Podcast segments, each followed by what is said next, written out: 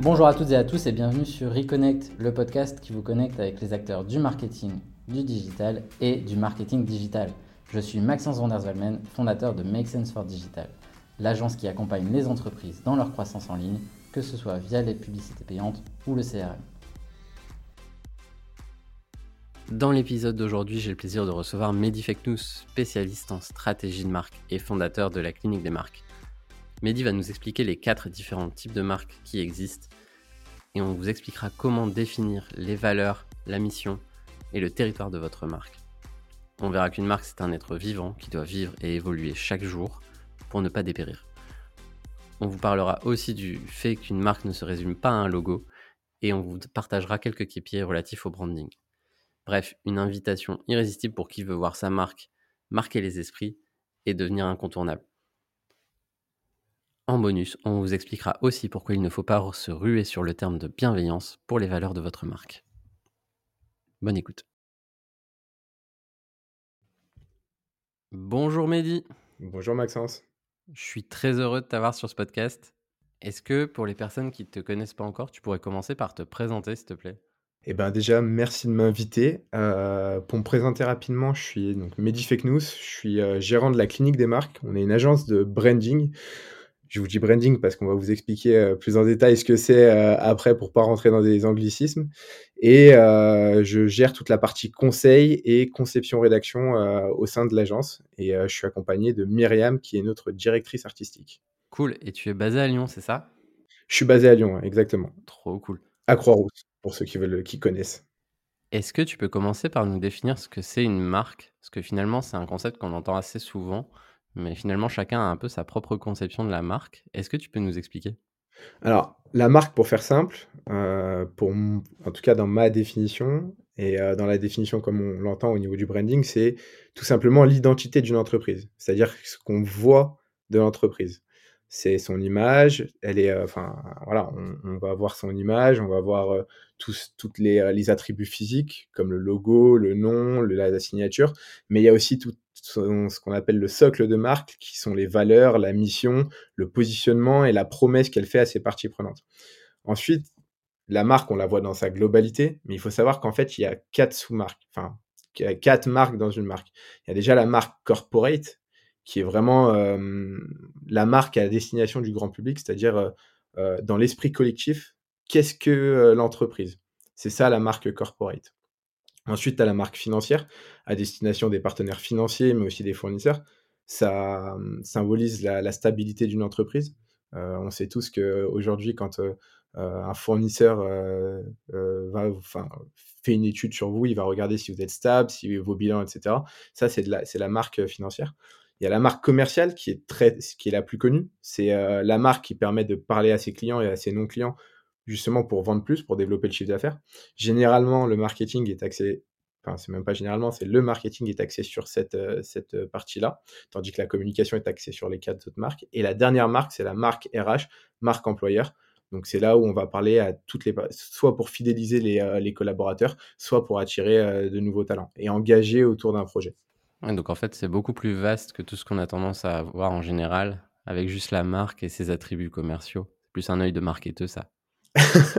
bah, en fait, je dis souvent, la stratégie de la marque, elle est déjà au cœur de la stratégie de l'entreprise. C'est-à-dire que si on prend vraiment la marque, le branding au, sens pur du, du, terme, il y a du marketing, mais il y a toutes les autres dimensions que je viens de citer. Donc c'est vrai que c'est beaucoup plus large que la marque commerciale. Par contre, en revanche, il est vrai qu'on attribue beaucoup la marque à la marque commerciale parce que c'est celle qui prend le plus la parole et celle qu'on voit le plus sur euh, tout ce qui est euh, espace publicitaire et euh, espace public. C'est un peu celle qui fait le plus de bruit finalement, celle qu'on marque le plus. Exactement.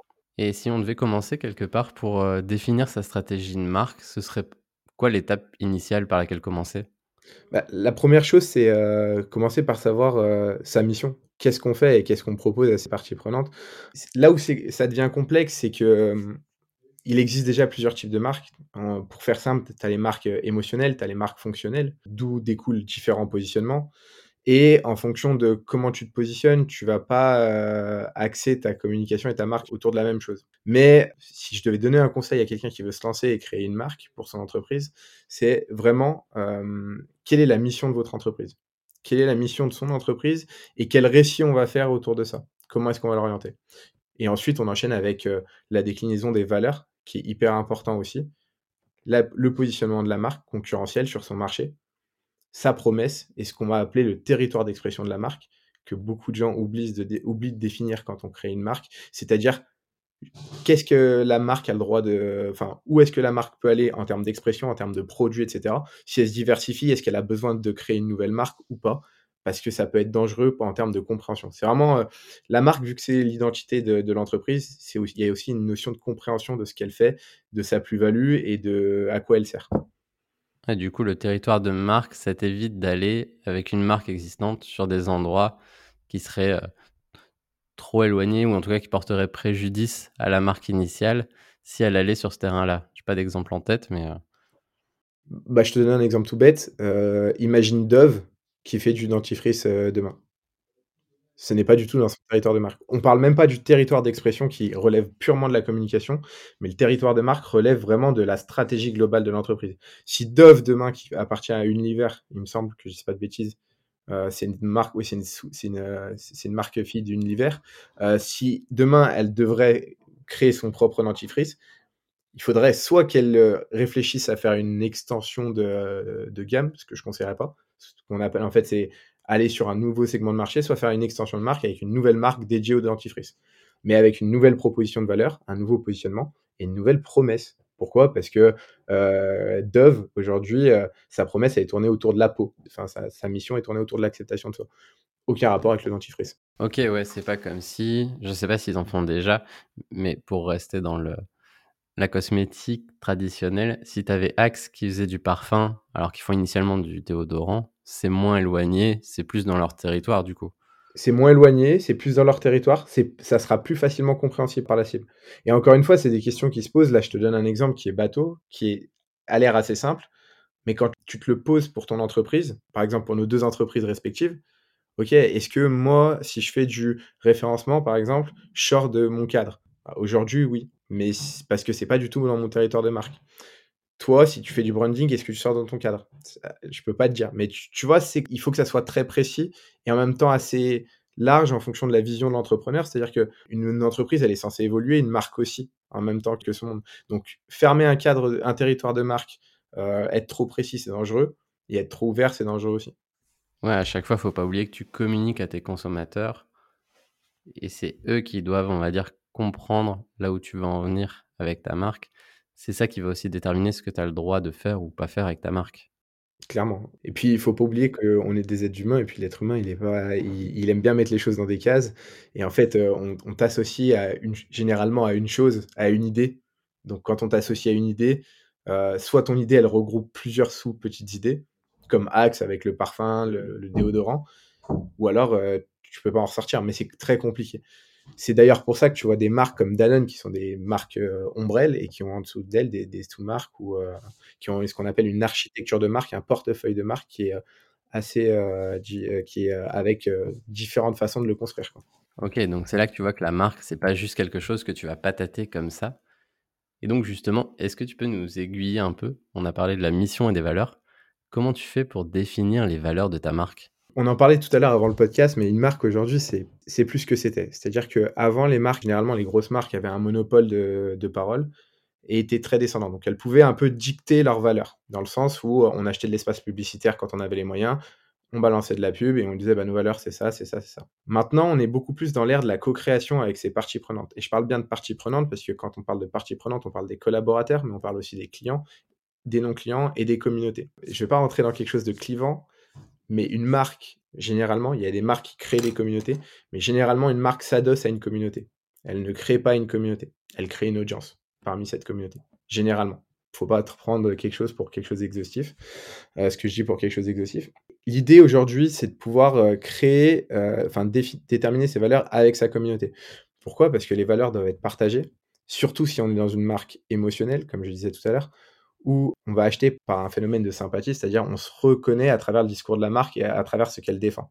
Tu sais, tout à l'heure, je te parlais de la marque corporate, le socle de la marque qui est basé vraiment sur les valeurs et sur la mission.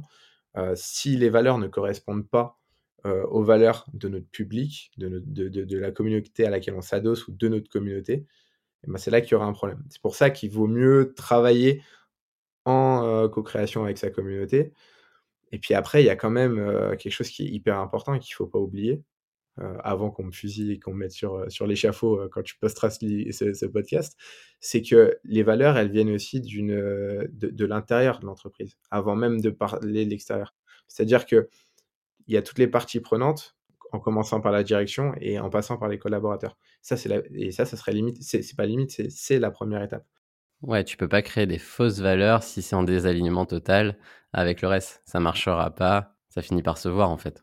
Exactement et de toute façon, hem, aujourd'hui avec les réseaux sociaux et cetera, heu, les collaborateurs sont les premiers à être les porte-parole de la marque, autant qu'ils soient d'accord. Surtout qu'impliquer les les collaborateurs dans une démarche de recherche de valeur et de création de la marque, les engage encore plus en termes d'engagement, heu, d'engagement professionnel et cetera. Parce qu'il y a un lien qui se crée, qui est encore plus fort avec la marque. On leur a demandé leur avis et heu et donc c'est quelque chose de fort. Donc si vous êtes une direction, je vous conseille vivement de définir vos valeurs avec vos collaborateurs. Si vous êtes 500, vous n'allez pas pouvoir les mettre tous dans la même salle, mais vous pouvez il y a des façons de faire et cetera pour, heu, pour faire ça. Et puis à l'heure où on entend parler à chaque fois de la grande démission, où le le tien, il y a plus de candidats pour tel ou tel poste ou dans telle ou telle boîte, bah, c'est d'autant plus important finalement de travailler sur cette marque-là et d'avoir ces valeurs qui sont en alignement total avec la boîte. Oui, bah, c'est clair. C'est une grosse question que beaucoup de gens, heu, se posent, beaucoup d'entreprises se posent. Je suis pas sûr, heu, tu connais mon point de vue sur le sujet, on en avait déjà échangé, mais je pense que c'est un socle important, mais pas que. Pour revenir sur le travail, à mon avis et encore une fois, ce n'est que mon analyse qui est qui m'est personnelle, mais, heu, je je pense que la valeur travail n'est plus la même que ce qu'elle été aussi. Justement, le travail n'a plus la même place qu'il a dans la société. Donc oui, raccorder avec une marque employeur, avec des valeurs fortes, heu, autour de sa marque, de son entreprise, ça permet de réengager les collaborateurs. Mais il y a pas que ça. C'est nécessaire, mais pas suffisant, on va dire. Et et du coup, pour rebondir là-dessus, tu fais un très bon, heu, ça fait un très bon, heu, pont entre ce que ce que je voulais dire. C'est qu'une marque, c'est bien de créer une plateforme, c'est bien de définir des valeurs, c'est bien de définir une mission. Un super logo, une super signature, c'est très bien. Mais après, il faut la faire vivre. Il faut la faire vivre autant en interne qu'en externe. C'est-à-dire que si on porte des valeurs, qu'on les affiche de partout sur les murs de l'entreprise, mais que derrière, je donne un exemple, mais on parle tous de bienveillance et vous définissez ce que c'est que la bienveillance et que derrière, vous avez le premier manager qui fait euh, faire des burn-out à tous ses collaborateurs, il y a un problème. Voilà, ce que je dis, c'est que le socle de la marque va bien plus loin que de la communication ou du marketing. On est vraiment dans une stratégie d'entreprise et les valeurs doivent être corrélées avec les parties prenantes, internes et externes, mais aussi avec la vision stratégique de l'entreprise. Ouais, le communiquer, c'est facile. L'incarner, c'est beaucoup plus dur, en fait. Et tu me connais, tu sais que je déteste le terme de bienveillance en entreprise parce que c'est un terme qui a été trop galvaudé et ça, ça perd tout son sens justement. Clairement. Et d'ailleurs, c'est la première chose ce qu'on nous dit en atelier quand on arrive pour faire des, euh, définir justement les, les, valeurs des marques. On nous parle de bienveillance. Et en fait, en creusant un peu, on se rend compte que, alors c'est pas qu'ils sont malveillants, c'est que ce n'est pas la valeur qu'ils veulent incarner, ce n'est pas la bienveillance. Parce que incarner une valeur, comme tu l'as dit, ce n'est pas juste la dire. Et par contre, je rebondis sur ce que tu as dit, je trouve ça plus facile d'incarner quelque chose et de le communiquer après que de le communiquer sans l'incarner. Oui, oui, c'est pour ça que c'est plus un travail de recherche, de de de regarder l'existant, Mmh. plutôt que de façonner quelque chose de zéro finalement. Tu vas regarder les valeurs qui présupposent, qui préexistent actuellement. Oui, 95 En fait, il faut juste, faut juste mettre des mots dessus. L'idée, c'est de mettre des mots dessus et pour que ça soit plus facile. C'est comme tout, c'est-à-dire qu'on parle de branding, heu, à l'échelle d'une boîte de 3-4 personnes, je dis pas qu'il faut pas que ça soit posé. Ne me faites pas dire ce que j'ai pas dit. Mais par contre, il y a quand même cette culture orale. Quand vous commencez à être 10, 20, 30, 40 personnes dans une entreprise, si c'est pas posé quelque part, si c'est pas formalisé, toutes les valeurs, tout toute la raison d'être de l'entreprise peut se perdre et c'est ça qui est dangereux et c'est ça l'intérêt aussi de formaliser toute son identité autour d'une plateforme de marque avec des valeurs justement qui qui sont bien formalisées et c'est surtout, je dirais plus que les nommer, c'est les décrire. On a tendance à dire: «Je suis généreux, je suis ça», mais qu'est-ce que veut dire la générosité pour toi? Qu'est-ce que veut dire la générosité pour moi? Tu vois ce que je veux dire?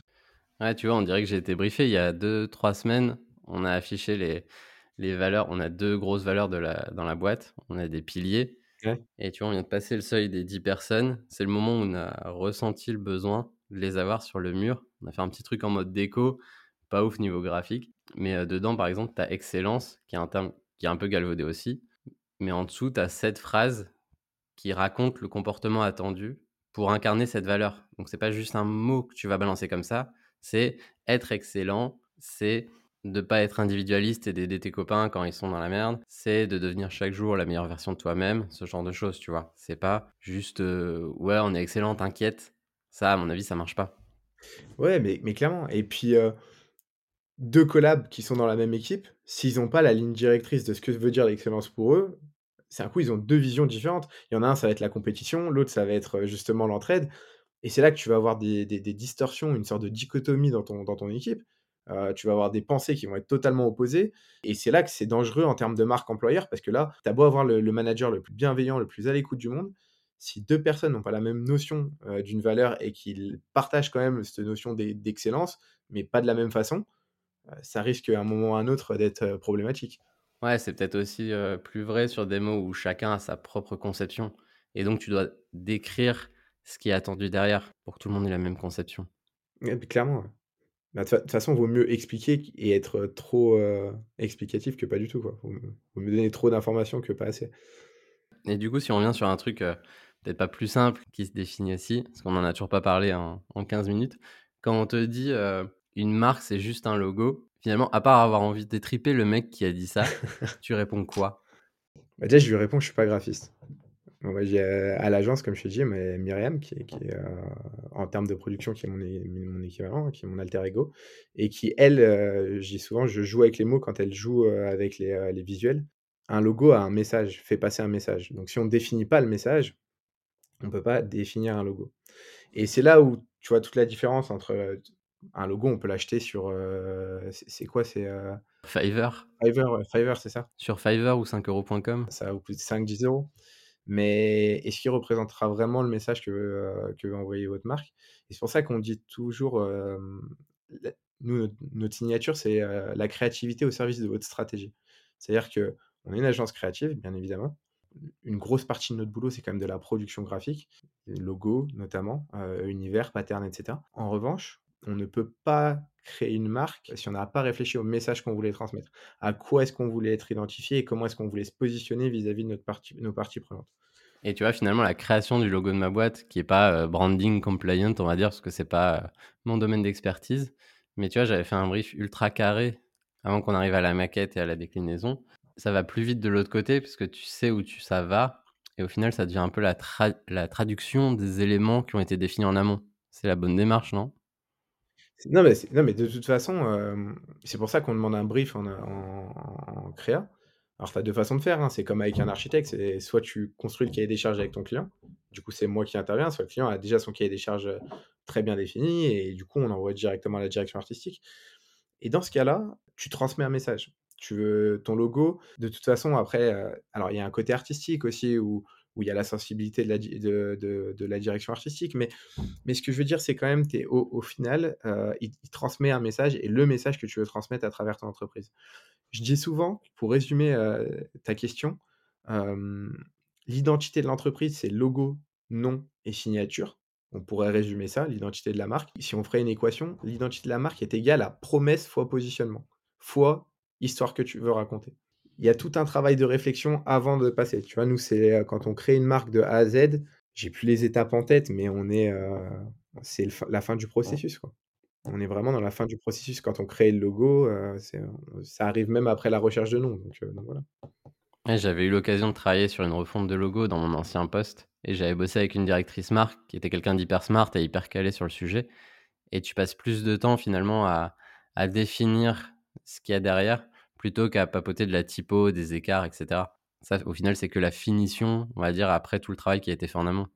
C'est en fait, on, travaille tellement sur de l'inconscient. Après, c'est l'œil d'une personne qui est spécialisée là-dedans. J'ai des bonnes notions, je suis capable de dire là, ça va, ça va pas. En revanche, euh, c'est un vrai métier, c'est pareil, hein, euh, graphiste euh, ou directeur artistique, c'est un vrai métier. Et, en fait, on- ils vont travailler sur un inconscient, sur, sur de l'inconscient, sur les messages. Que ça soit beau, il faut que ça soit design, il faut, il faut pas brouiller le message. Et c'est pour ça que le message est ultra important.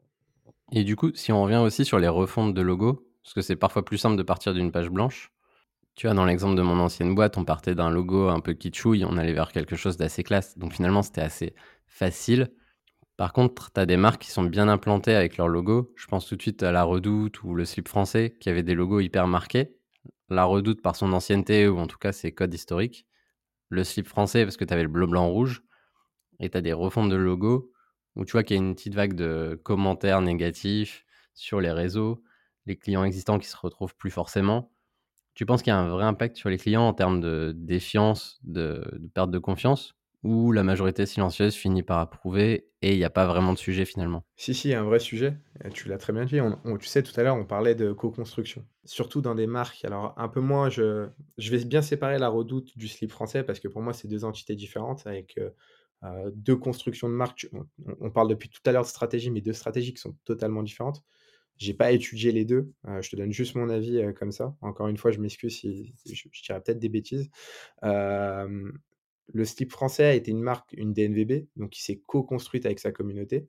Là, pour le coup, il y avait une communauté autour de la marque, ce qui n'est pas souvent le cas, comme j'ai pu le dire tout à l'heure et ils ont pris enfin, ils ont pas, de ce que j'ai compris en tout cas, n'ont pas demandé l'avis à leur communauté. Donc ça a été une grosse, grosse, heu, erreur. De moi, ce que j'ai compris du logo et encore une fois de ce que j'ai compris, c'est qu'il y a un sentiment d'inclusivité. Ils ont voulu se mettre un peu dans l'air du temps, donc ils ont pris des insights, ce qu'on faisait dans l'ancien temps. Alors des insights pour les néophytes, c'est, des tendances, des signaux faibles en fait, dans chez chez un public et ils l'ont appliqué à leur identité visuelle. Mais seulement vu que la marque ne s'était pas construite comme ça, bah, ça fait un flop et là, on a perdu complètement la confiance des, des, de la communauté en disant: «C'est n'importe quoi» et cetera. Après, est-ce que ça fait un bad buzz temporaire ou est-ce que ça dure dans le temps? Ça, les chiffres nous le diront, mais à l'échelle d'une marque, contrairement au marketing d'acquisition, on ne peut pas le dire en 6 mois. On peut voir des baisses, mais qui reprennent juste après.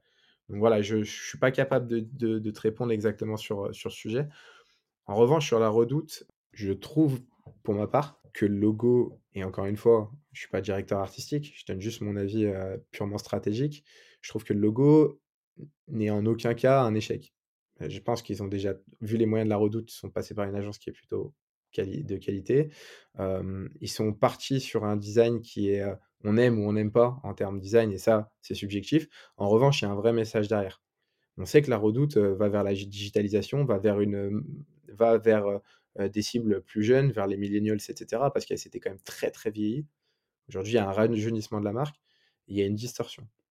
Donc pour moi, c'est un bon choix stratégique et en plus de ça, n'étant pas dans la stratégie, on ne sait pas si c'est ce ce que j'appellerais un logo de transition. C'est-à-dire que des fois, on crée des logos en disant: «Bah, voilà, dans 10 ans, on a un logo comme ça, c'est ça notre finalité, enfin, voilà où on veut aller, mais par contre, on passe par ces étapes avant», parce qu'on peut pas passer du jour au lendemain. Et pour revenir sur la stratégie d'un logo aussi, tu parlais de notoriété de la marque, tu fais pas un changement de tout au tout sur une, heu, charte graphique, sur, heu, une identité visuelle quand tu as une notoriété très bien implantée? Ouais, ils pourraient pas faire un 180 sans perdre, beaucoup plus de monde, on va dire. Voilà, c'est c'est compliqué parce que tu as quand même, c'est comme un changement de nom. Un changement de nom, c'est jamais facile. Mmh. Heu, bah, par exemple, tu vois, Total, Total Énergie, enfin, tu vois, il y a une il y a une évolution. Mais c'est pas il y a eu et pour pour le coup, Total a changé pas mal de logos en en une décennie, ce qui peut se comprendre aussi par rapport à toute l'évolution vis-à-vis des tendances, heu, environnementales et cetera. Mais c'est complexe. C'est pour ça que je dis qu'un changement de logo, ça ça relève encore une fois de la stratégie et de quel message on veut faire passer. Je reprends Total, quand Total change son son logo, a une vraie signification derrière, dire, «On fait le virage environnemental». Quand on parle sur Total Énergie, énergie, ça ouvre les possibilités, le champ de l'imaginaire. Oui et puis tu te gommes un peu de ton historique aussi quand, ton historique, fait partie du passé, intrinsèquement, tu essayes de laisser ta place. Les transitions comme ça peuvent aider dans l'imaginaire collectif à faire changer les idées et l'image, que les gens ont de toi. Ouais, exactement. Et du coup, on parlait de chiffres. On disait que les les changements de logos, est-ce qu'ils sont bons ou pas? Finalement, c'est du long terme. Est-ce que tu as des KPI qui sont relatifs au branding? Je je alors je pars du principe que tout doit être mesuré.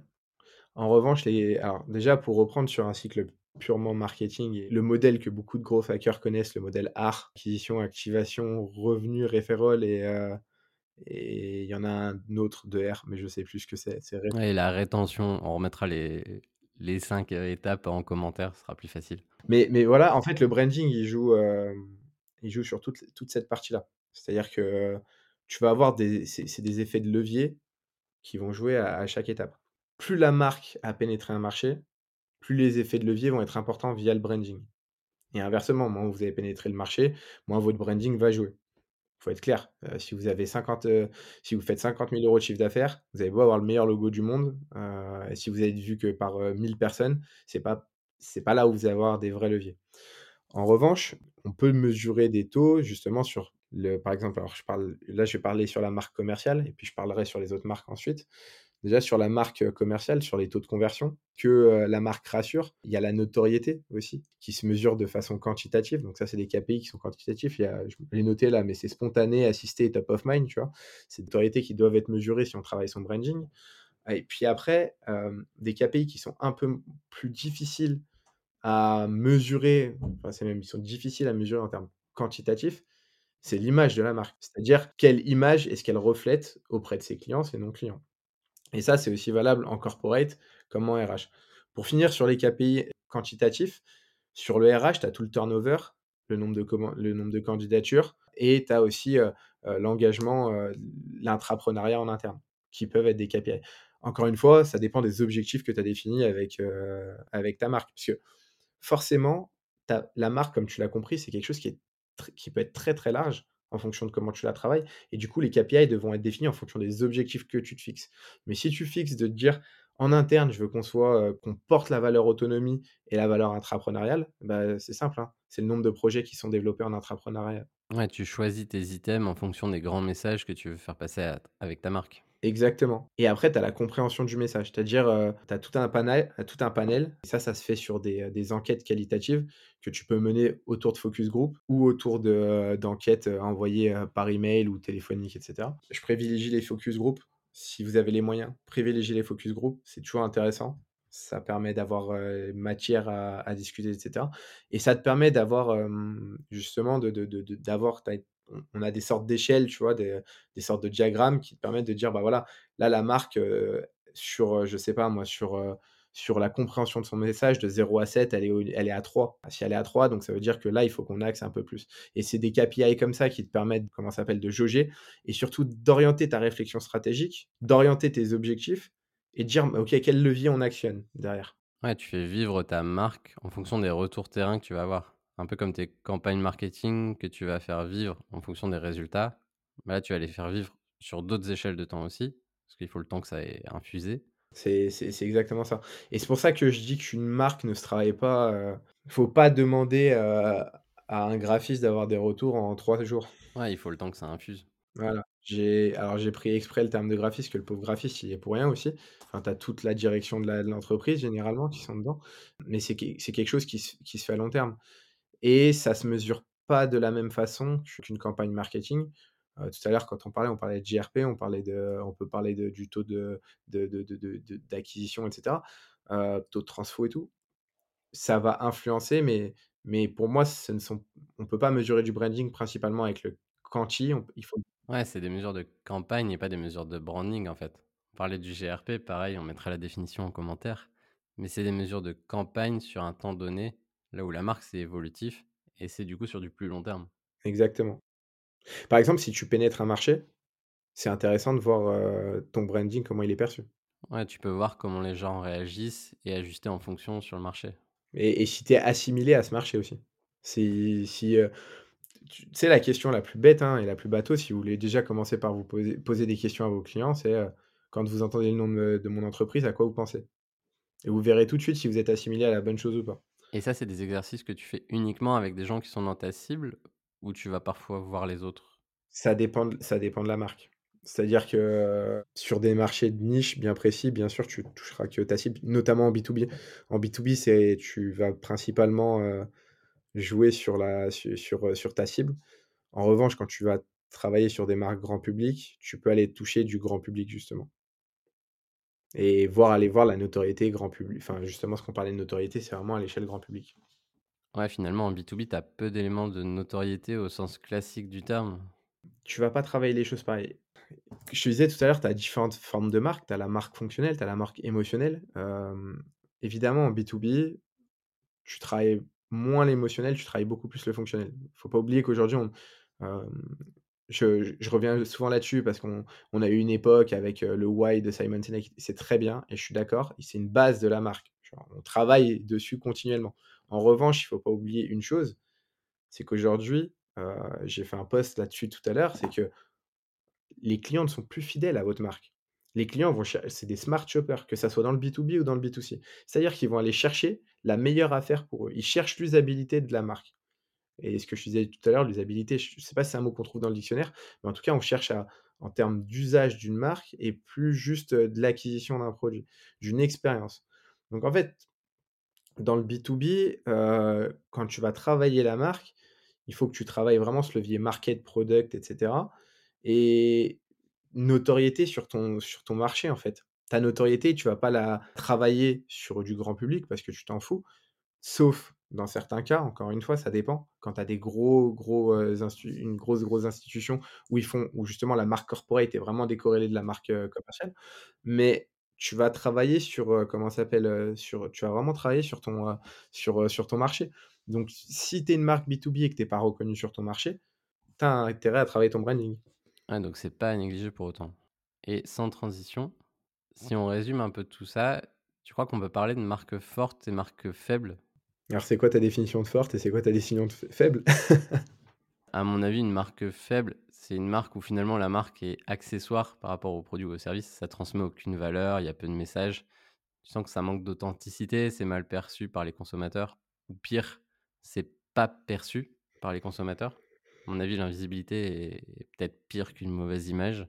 Et à l'inverse, une marque forte, ça peut être quand les clients reviennent vers toi parce qu'il y a un attachement particulier, parce qu'ils sont dans cette, heu, audience très proche dont on parlait tout à l'heure avec la marque et donc la marque est collée à son audience. Ça existe encore ça d'ailleurs? Des marques collées à leur audience? Ouais, des gens qui vont acheter par exemple, moi je suis un client La Redoute, je vais acheter que chez La Redoute. Je je pense je pense que ça existe encore. Après, heu, beaucoup moins puisqu'aujourd'hui avec l'ère d'internet, heu heu, tu as accès aux avis, tu as accès à toute l'information. C'est-à-dire que, comme je te disais tout à l'heure, là où ça a changé, c'est que, hem, pendant longtemps, les marques avaient le pouvoir de la parole. C'est-à-dire qu'elles prenaient la parole et c'était dans un système descendant de communication. Aujourd'hui, on est sur un système horizontal où le consommateur est vraiment roi. C'est-à-dire qu'il peut aller se renseigner auprès des avis, il peut aller chercher, voilà, savoir ce qu'en pensent les autres, aller voir des comparatifs, aller voir ce que les concurrents fait et du coup, aujourd'hui avec les moyens qu'on a aujourd'hui, enfin, faut pas se leurrer, faire un site internet, ça coûte c'est pas non plus, heu, la fin du monde aujourd'hui. Tout le monde a une sorte de niveau de réassurance qui est à peu près égal. Alors Justement, il y a des marques qui le branding permet justement de pousser la réassurance, d'un côté, en disant, quand tu vas travailler quand tu vas aller acheter chez Coca, heu, tu as plus confiance au voilà, je dis c'est Coca, mais c'était un exemple, pour bien connaître, parce que c'est une marque c'est une des marques préférées des Français, il faut le savoir.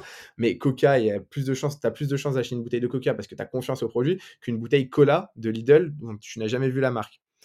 Pareil, tu vas plus aller chez Salesforce, en B2B, qu'un, CRM, que je viens de créer, moi, de mon côté dans ma chambre.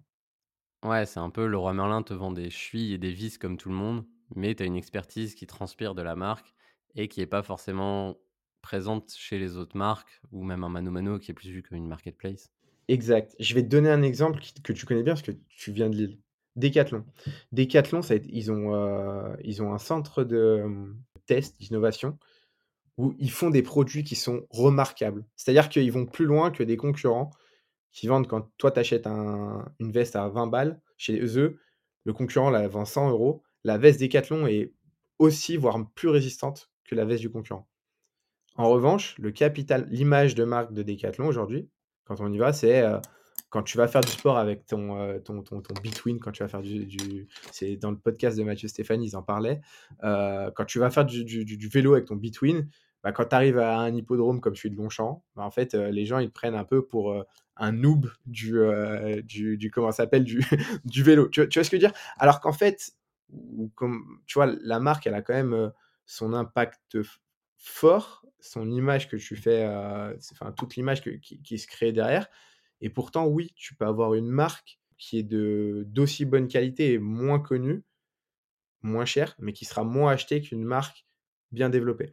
En revanche, donc pour revenir à ce que je disais initialement, tu as quand même cette notion de, heu, que je me perde pas dans ce que je te dis, mais heu, tu as quand même cette cette notion très importante de aujourd'hui on peut on a à peu près accès à toute l'information. C'est-à-dire que c'est rare maintenant, qu'en tant que consommateur, on n'aille pas, heu, aller chercher de l'info à droite à gauche avant l'achat. Il y a je sais pas si ça te parle, le repos, ça doit te parler le repos?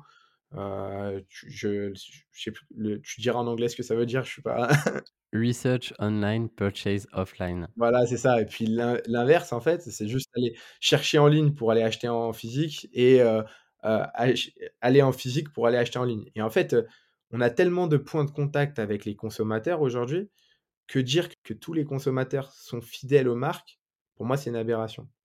Non, il va juste chercher le mieux pour lui et il changera aussi facilement. Le au moment où la marque ne le dessert plus dans son quotidien, bah, il ira ailleurs, c'est tout. Il y a une certaine attache émotionnelle, bien évidemment, qu'il faut travailler, mais faut pas se leurrer. Le consommateur n'est pas pas prêt à acheter un produit à 2 000 € quand il a le même à 1 000. Après, il y a des phénomènes d'identification et c'est pour ça que c'est bien complexe. Le branding, c'est quand même assez complexe parce que tu as des phénomènes d'identification psychologique et sociale qui font que tu rentres dans un groupe d'appartenance et tu reflètes une image de toi qui est différente quand tu possèdes un Apple, heu, quand tu possèdes un iPhone ou un Samsung, mais pas persuadé qu'aujourd'hui, heu heu, il y a la même attache. On le voit d'ailleurs, Apple, ils sont obligés d'innover régulièrement et c'est toute l'expérience c'est toute l'expérience d'Apple qui fait que la marque est ce qu'elle est aujourd'hui. Au final, tu vas avoir des consommateurs qui vont avoir une espèce de syndrome de Stockholm vis-à-vis des marques. Ils vont toujours aller vers cette marque-là spontanément et indubitablement. Et à l'inverse, tu as d'autres marques qui vont se reposer sur leur laurier. Et là, c'est un peu le, coup de pied dans la fourmilière pour les marques qui se reposent euh, sur ces fameux lauriers. C'est de se dire, bah, la relation marque-consommateur, c'est quelque chose qui se travaille euh, tous les jours. C'est un peu comme un couple. Si tu t'en occupes pas, ça finit par péricliter et ça finit euh, souvent assez mal. Mais c'est mais c'est clair et et c'est pour ça que tu tout à l'heure, je te disais manage manager la marque, le management de marque. Ça passe par l'expérience client. Aujourd'hui, hem, on a beau avoir une marque, heu, ce qu'on va appeler une marque neuronale où, heu, les gens, il y a un vrai sentiment fort d'attachement à la marque, Danone, par exemple, mais ils sont obligés de la manager régulièrement, c'est-à-dire ils sont obligés de créer de l'expérience client régulièrement. OK, il y a un socle de marque, mais si on ne le c'est comme, des plantes, en fait. Si on les arrose pas, bah, la plante, un jour, elle va faner. Parce que, le consommateur, mais toi comme moi, on est consommateur. C'est-à-dire que demain, tu con moi moi, par exemple, je sais que je suis très Nike. C'est un choix, je suis très Nike, j'achète des survêts Nike, j'achète mais le jour où je trouve un un survêt qui est mieux, où je suis dans mieux dans mon survêt, chez Adidas et qui correspond à l'idéal que je que je que je que je veux revendiquer quand je fais du sport. Bah, pourquoi j'irais pas chez Adidas? Tu tu vois ce que je veux dire? C'est-à-dire que se baser c'est là où Ouais et c'est là où la marque est hyper complexe et heu, travailler sur une stratégie de marque, c'est encore très, très complexe. Heu, ch la refaire autour d'un podcast, c'est compliqué, mais tu peux avoir des, heu, tu as la notion d'idéal de soi, mais tu as la notion de praticité, tu as la notion d'expérience client et cetera, qui font que tout ça crée une marque. C'est hyper vaste en fait comme sujet et je je pense qu'on a brossé Mmh. que le haut de la surface, mais il y a beaucoup, beaucoup de choses à aller voir en profondeur. Donc là, c'est plus, heu, une invitation pour ceux qui ont écouté à se poser les bonnes questions sur leur marque, à essayer de s'entourer d'experts et pas essayer de d'écrire les valeurs de marque sur un coin de table et se dire: «Bon, c'est bon, c'est fait» et se confirmer que la marque est c'est encore plus important qu'hier et moins important que demain et que le mieux, c'est de s'y attaquer tout de suite et de le faire bien Plutôt que de se dire: «C'est pas grave, c'est un détail dans notre stratégie», c'est quand même central dans le business. Bah, si on devait résumer ce podcast, parce que je suis parti un peu dans tous les sens et on est parti un peu dans tous les sens quand, heu, on a parlé, c'est réfléchissez déjà à ce qu'est votre marque, quelles sont ses valeurs, pourquoi elle le fait, heu, comment elle améliore la vie de ses clients, heu, clairement. Ensuite, il faut réfléchir à comment est-ce qu'on va parler de ça? Comment est-ce qu'on va se positionner vis-à-vis de ça? Et puis ensuite, il faut réfléchir à comment est-ce qu'on fait vivre cette expérience tout au long? Parce que c'est bien beau d'écrire, mais tant qu'on l'incarne pas tout au long de l'expérience client, que ça soit phy physique ou digital, donc du phygital, c'est votre marque ne prendra pas sens. Et donc c'est hyper important de penser à ces 3 aspects et penser long terme avec vos marques. Arrêtez de penser à à 6 mois, s'il vous plaît. C'est un super mot de la fin. En tout cas, on voit que ça vient de loin, ça vient du cœur. Arrêtez de penser à court terme et même 6 mois, c'est devenu le le nouveau long terme pour certains. Non, 6 mois, ce n'est pas le long terme. On arrête ça tout de suite.